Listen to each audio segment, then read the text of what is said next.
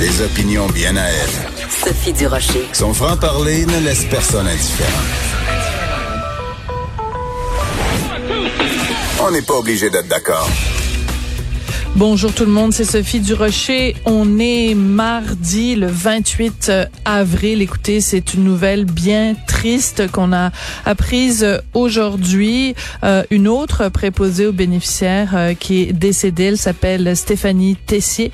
Elle avait seulement 31 ans. Et je vais vous lire un extrait euh, du communiqué. Bien sûr, d'abord offrir euh, les condoléances euh, à toute sa famille et à ses proches. D'ailleurs, je vous invite sur Facebook à aller voir le témoignage très émouvant de sa Mais je voulais, voulais vous lire un extrait du communiqué qu'a émis la Fédération de la santé et des services sociaux après avoir appris la mort de Stéphanie Tessier. On nous dit, ce triste événement montre tout de même à quel point le personnel du réseau se met à risque pour aider le Québec à traverser cette crise. Nous avons le cœur sur la main, mais nous ne sommes pas invincibles et je trouve qu'ils ont, dans ce cas-ci, très bien trouvé les mots pour dire à quel point on dépend des préposés aux bénéficiaires, à quel point leur rôle est essentiel et j'aime beaucoup cette phrase, nous avons le cœur sur la main, mais nous ne sommes pas invincibles.